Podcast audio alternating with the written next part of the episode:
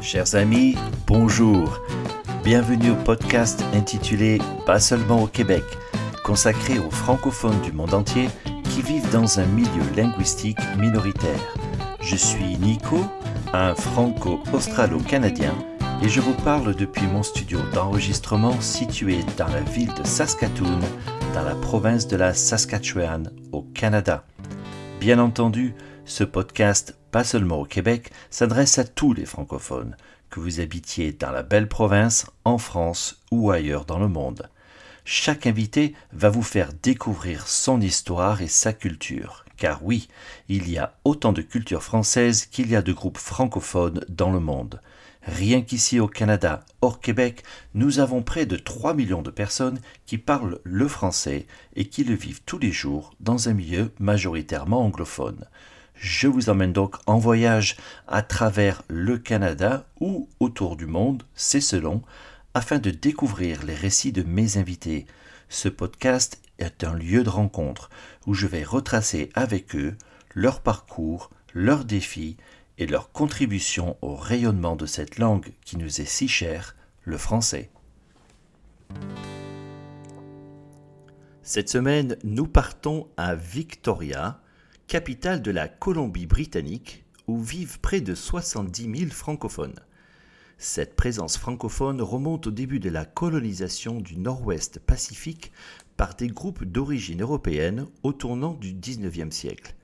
Les Canadiens français, les Iroquois, les Métis et autres autochtones d'expression française œuvrant dans le commerce des fourrures, ainsi que les missionnaires catholiques feront du français la langue européenne la plus répandue dans la région jusqu'à la fin des années 1850. C'est la ruée vers l'or qui a changé la donne linguistique et c'est seulement au long du XXe siècle que les francophones vont se doter de nombreuses associations culturelles et vont mener une lutte active pour la reconnaissance de la langue française. Voilà donc pour l'histoire de la Colombie-Britannique francophone.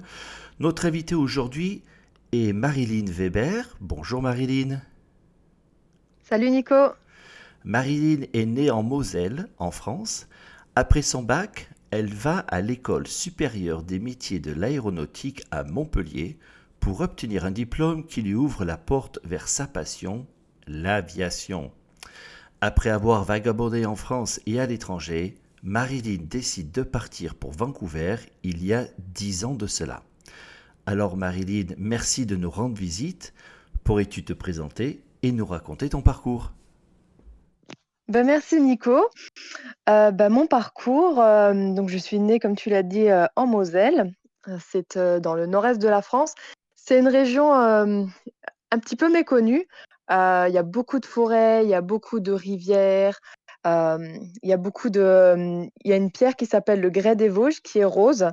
Euh, ça donne un petit aspect, Grand Canyon, bien sûr, à son échelle. c'est vraiment une région qui est plutôt jolie, mais par contre, elle est un petit peu isolée. c'est-à-dire qu'il n'y a pas énormément de travail, la population est plutôt vieillissante. disons que c'est pas vraiment l'endroit en tant que jeune fille avec de l'ambition, c'est pas vraiment le genre d'endroit où, tu vas vraiment trouver des opportunités. mes parents sont très sédentaires c'est-à-dire qu'ils ont toujours habité dans la même maison.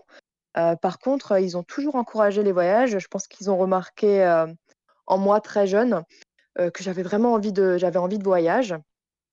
mon oncle était bah, est toujours artiste et il a toujours voyagé dans le monde entier et il revenait avec des cadeaux du monde entier et je me disais mais moi aussi je veux je veux vivre avec ma valise, je veux aller à droite, je veux aller à gauche sans qu'on sache vraiment d'où je viens, où je vais aller. Et en quelque sorte, ça m'a un petit peu donné le, goût du voyage. D'accord. Alors donc tu, tu quittes ta région de la Moselle et tu décides donc de faire l'école supérieure des métiers de l'aéronautique à Montpellier. Donc tu descends dans le sud. Est-ce que tu peux nous en parler un petit peu de cette expérience? Alors j'avais vraiment en tant que rêve, je me suis toujours dit, quel est le genre de travail qui puisse me donner un style de vie où, vraiment je profite de la vie? Parce que j'étais pas très orientée sur, le comment dire?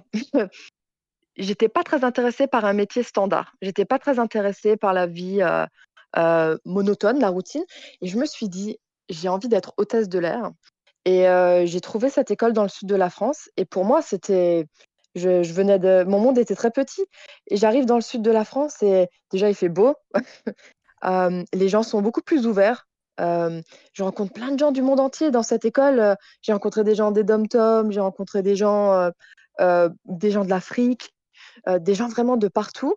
Et je me suis dit, ça y est, je suis à ma place. Je suis vraiment. c'est ce que je veux faire. Et à partir de là, donc j'étais là-bas pendant quelques mois. Et puis l'objectif de, cette école, c'était de trouver un travail dans un aéroport. Alors j'ai envoyé mon, mon CV dans le monde entier. je crois que je l'ai envoyé en Polynésie française, je, l'ai envoyé partout. Et c'est l'aéroport de Metz-Nancy-Lorraine ah bon? qui me donne mon premier travail. Comme quoi, hein? Donc je me suis dit bon bah d'accord, bah, je prends. ça va me peut-être que je vais peut-être que je vais apprendre quelque chose. Et en effet, donc euh, c'était vraiment sympa. C'était une expérience où euh, euh, j'ai découvert l'aviation d'affaires, j'ai appris. il y avait beaucoup de trafic militaire. c'est des choses que j'aurais jamais vues dans un dans un plus grand aéroport. Ensuite, j'ai trouvé un autre travail à l'aéroport de Bordeaux. Pareil, c'était vraiment super. J'ai découvert plein de nouvelles personnes. bien que j'avais toujours soif de plus. Je, me suis dit, maintenant c'est Paris. En, tant que provinciale, je me suis dit, maintenant c'est Paris. Je, suis prête pour Paris. Et j'ai fait un entretien d'embauche. Je ne sais plus pour quelle compagnie aérienne. Et ils m'ont demandé si je parlais anglais. Et moi, à l'époque, aujourd'hui, je ne sais pas, mais à l'époque, j'avais vraiment beaucoup confiance en moi. Et je me suis dit, si j'ai confiance en moi, bah, les gens vont penser que j'ai confiance en moi et des portes vont s'ouvrir. Et cette personne, durant l'entretien d'embauche, me demande si je parle anglais et je lui dis bien sûr. Et elle m'engage en anglais. Et je comprends rien. Et, et je, bafouille. J'essaie de me rappeler des, quelques cours d'anglais que j'ai fait, mais l'école n'était pas faite pour moi. J'étais vraiment pas brillante à l'école.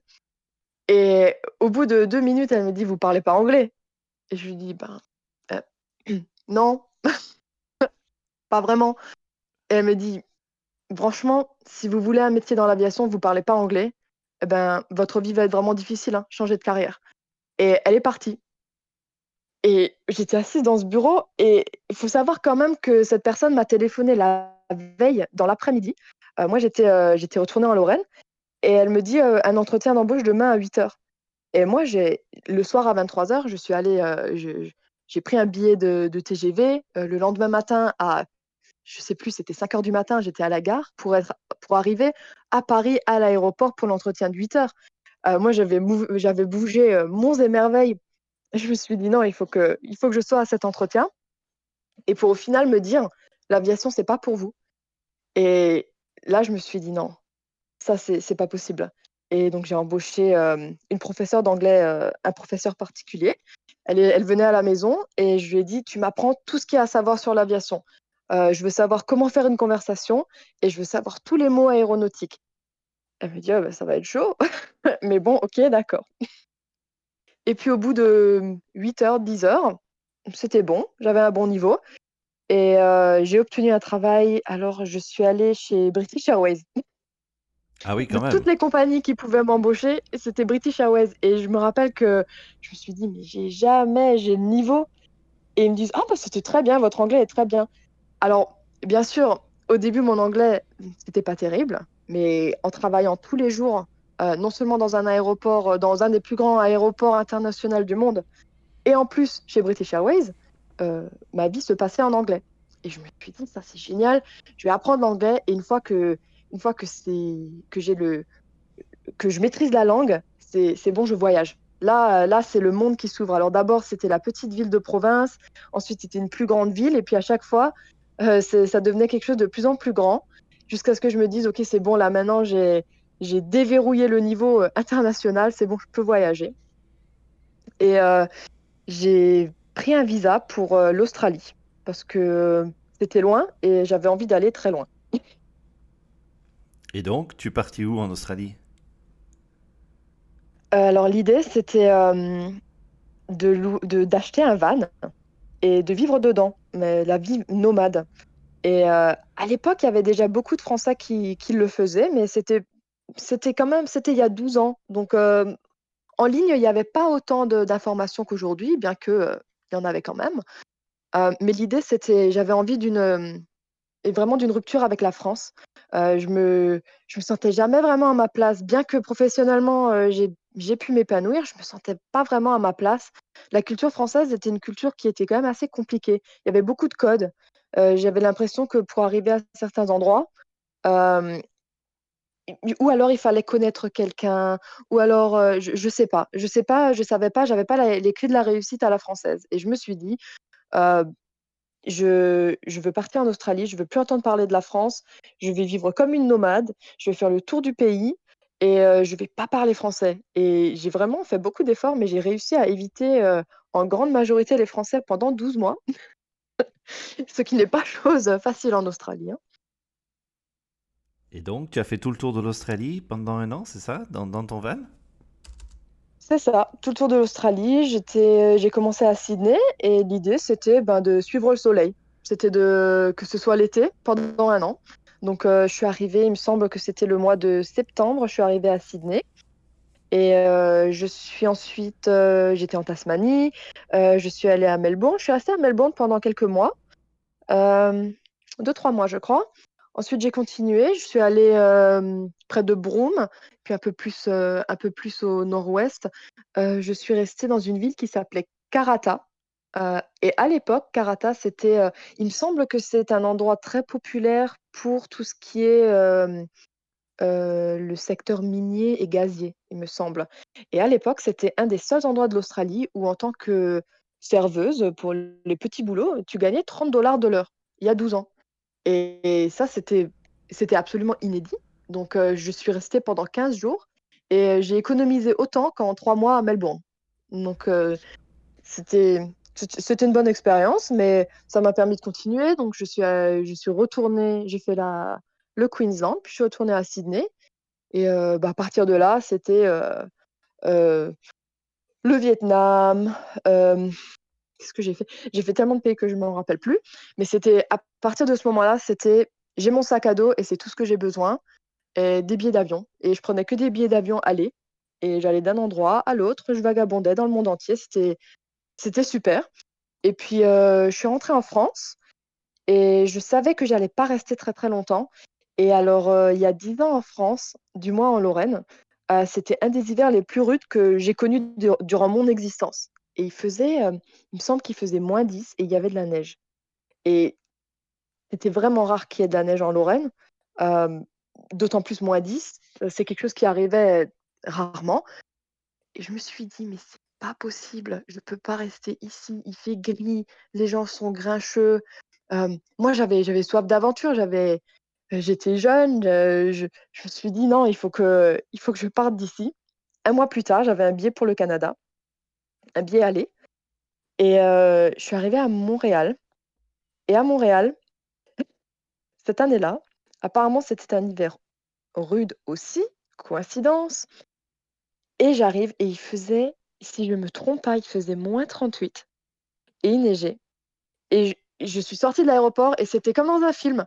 Je, sors de l'aéroport, je vois la neige, je vois le froid, je, vois les bus et je me dis, non, non, je ne peux pas rester ici. Et je suis repartie à l'aéroport. Je suis re-rentrée dans le terminal. Je suis allée au comptoir. J'ai dit, je veux être sur le prochain vol pour Paris. Je ne peux pas rester ici. Moi, 38, j'ai failli perdre un doigt juste euh, en sortant.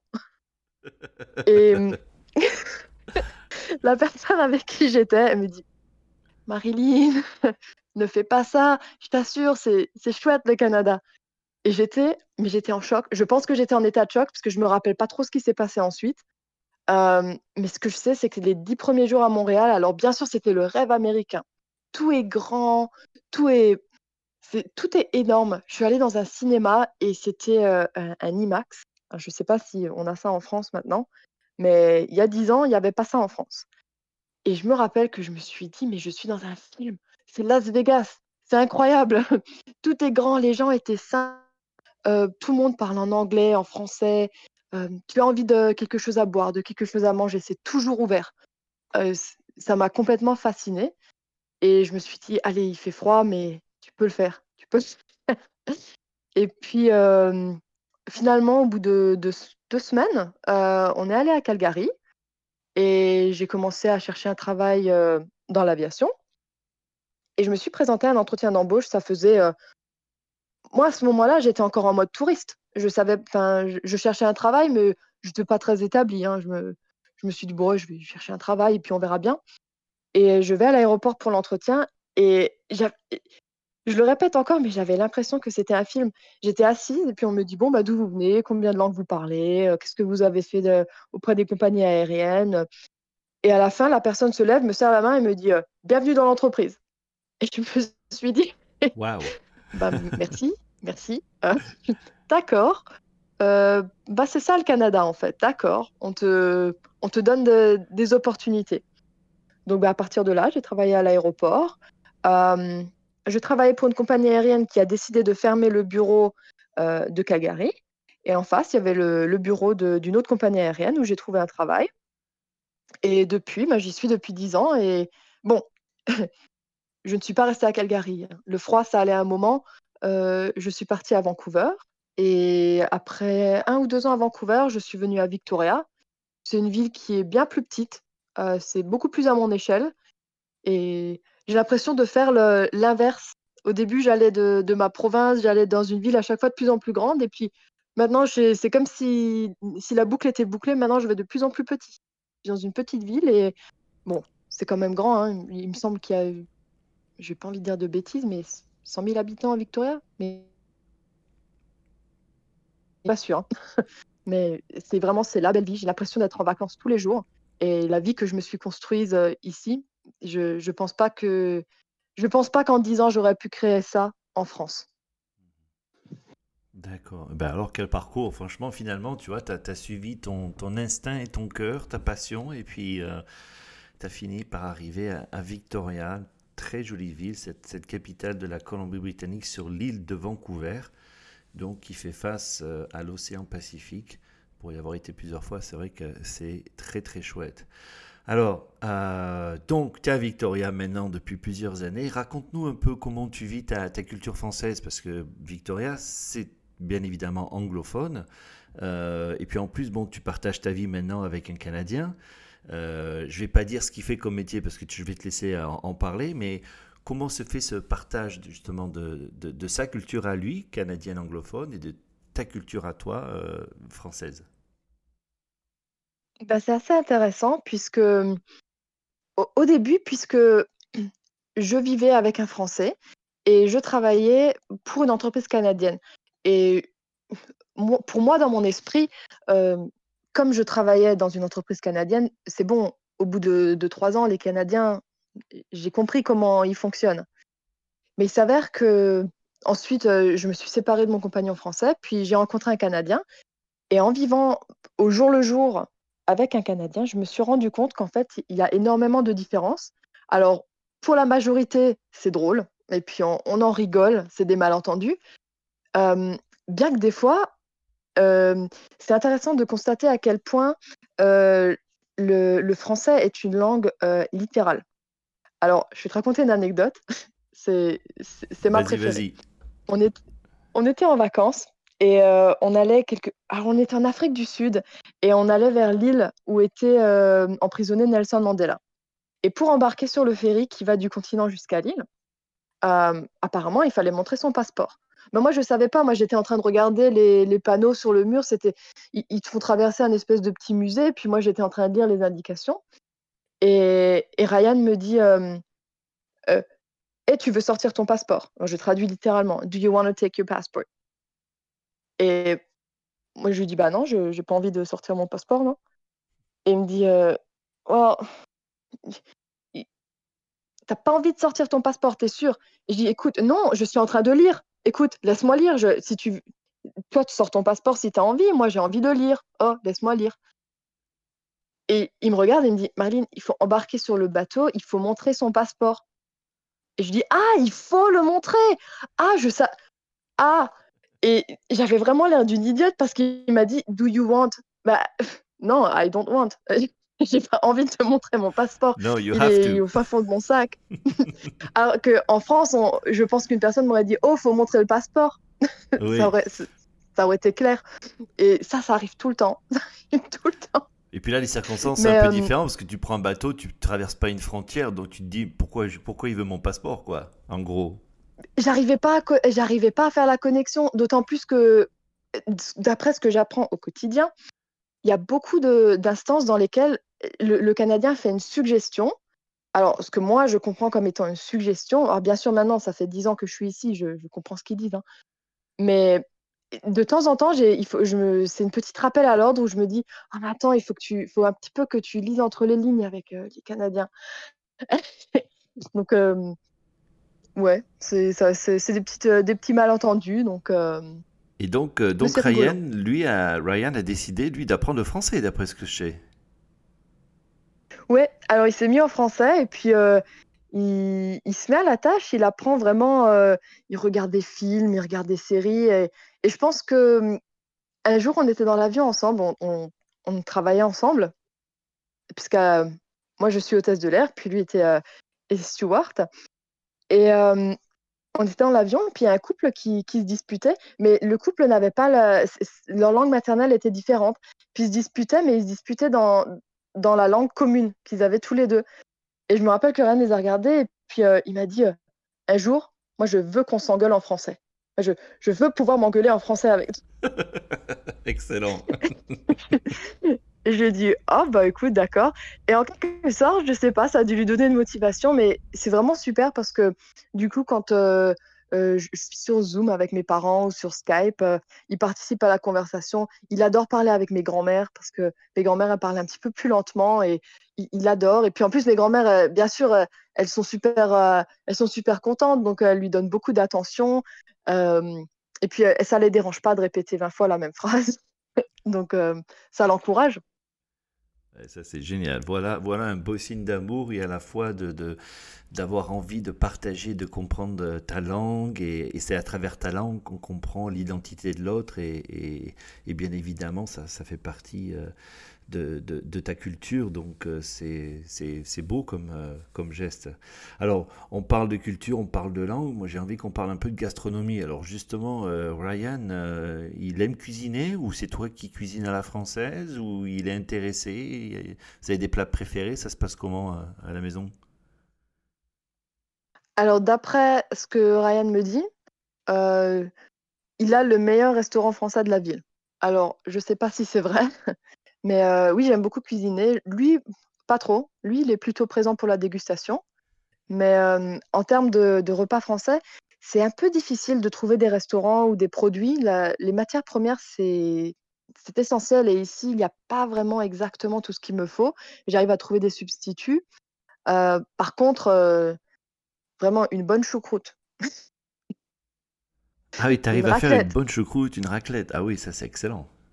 La raclette, c'est possible, mais la choucroute, euh, j'ai du mal. La choucroute, euh, j'arrive pas à trouver le bon chou, mais, Ah oui.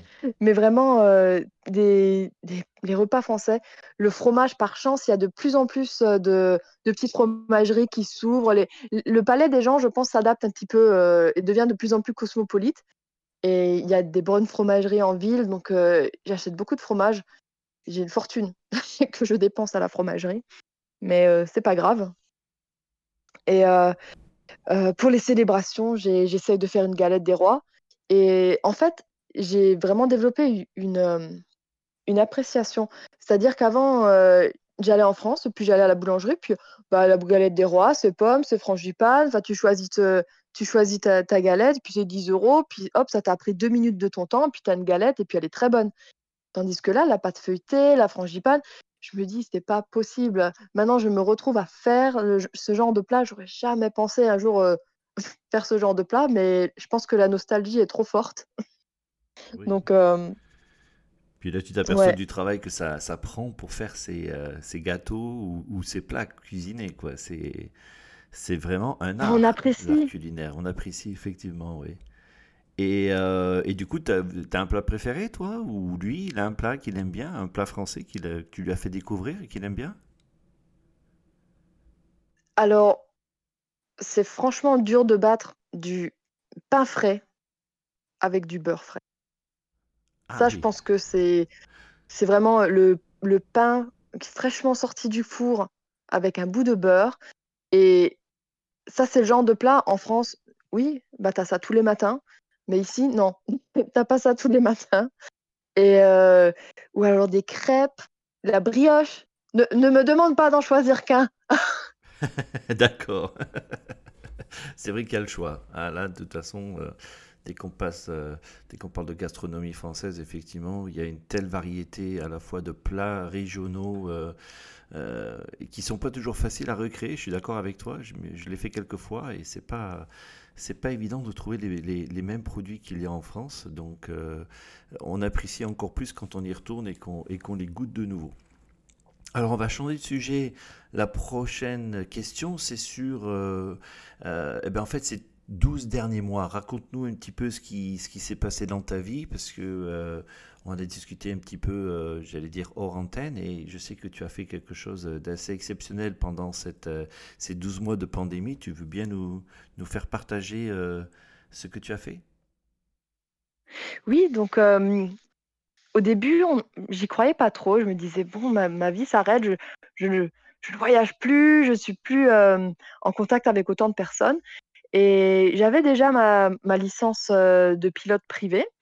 Et je me suis dit, bon, ben, j'ai du temps devant moi. Donc, j'ai complété la licence de pilote commercial. Et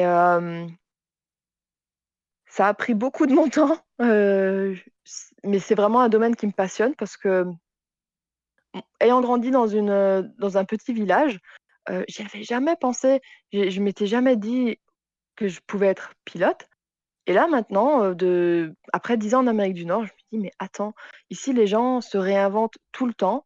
L'aviation, ça a été ma passion. J'ai travaillé dans les aéroports, dans les avions, j'ai beaucoup voyagé et bah, le qu'est-ce qu'il me reste à faire? Bah, pilote, j'ai pas encore volé les avions.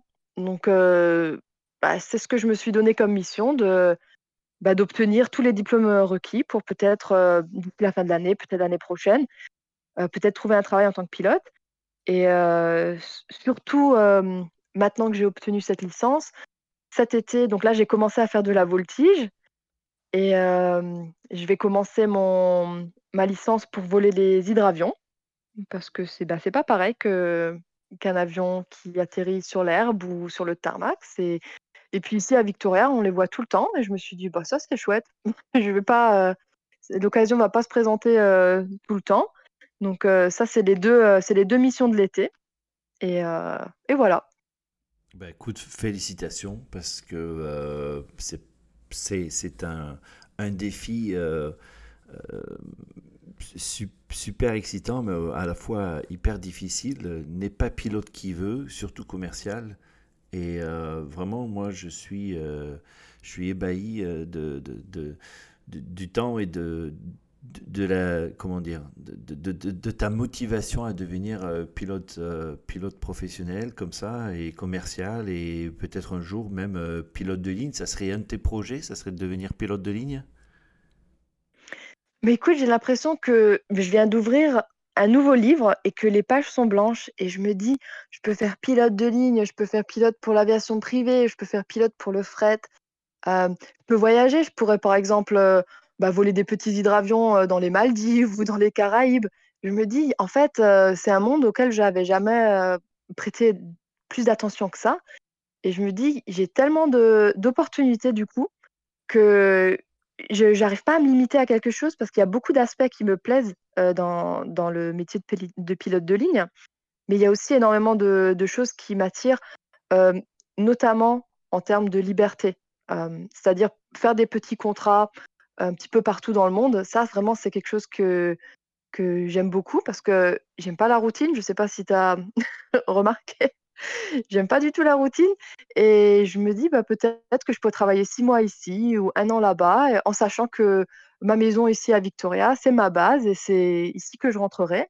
Mais j'ai l'impression que le monde, d'un coup, j'ai j'ai accès au monde entier et c'est assez incroyable.